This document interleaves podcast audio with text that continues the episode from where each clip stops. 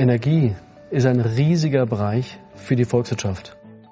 Wir reden hier nicht nur über den drittgrößten Sektor gemessen an der Beschäftigtenzahl. Wir reden hier eigentlich über das Rückgrat der deutschen Volkswirtschaft. Wir reden über 900 Versorgungsunternehmen in Deutschland, jeglicher Größenordnung. Wir reden über die größten Energieversorger, die die Welt hat, hier in Deutschland.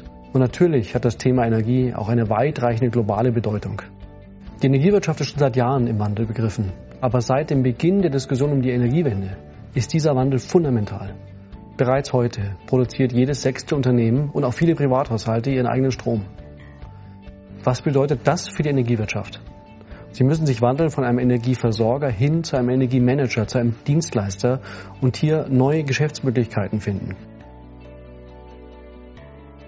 Es geht darum eigentlich, dass unser Energiebedarf sicher und effizient gestaltet wird, im Einklang mit sämtlichen Klimaschutzzielen natürlich. Dieser Anspruch ist unglaublich hoch und wahrscheinlich wird uns das die nächsten 20, 30 Jahre begleiten. Die Hauptfragen sind natürlich, wie sieht die Regulierung und wie sieht der politische Rahmen von morgen aus? Wo findet man Geschäftsmodelle und Ansatzpunkte, die Profite bringen? Weil dort, wo weniger verdient wird, wird auch weniger investiert.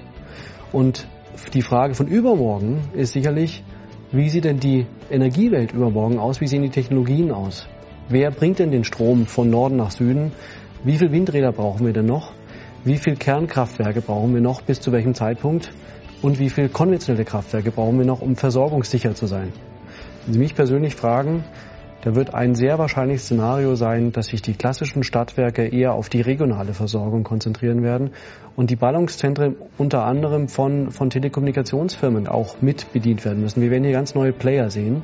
Das sind alles Themen, die für Unternehmen, für die Politik, für Gesellschaft, für uns alle eine hohe Bedeutung haben. Das ist der Grund, warum wir uns in der ersten Ausgabe von Einfach KPMG dem Thema Energie widmen.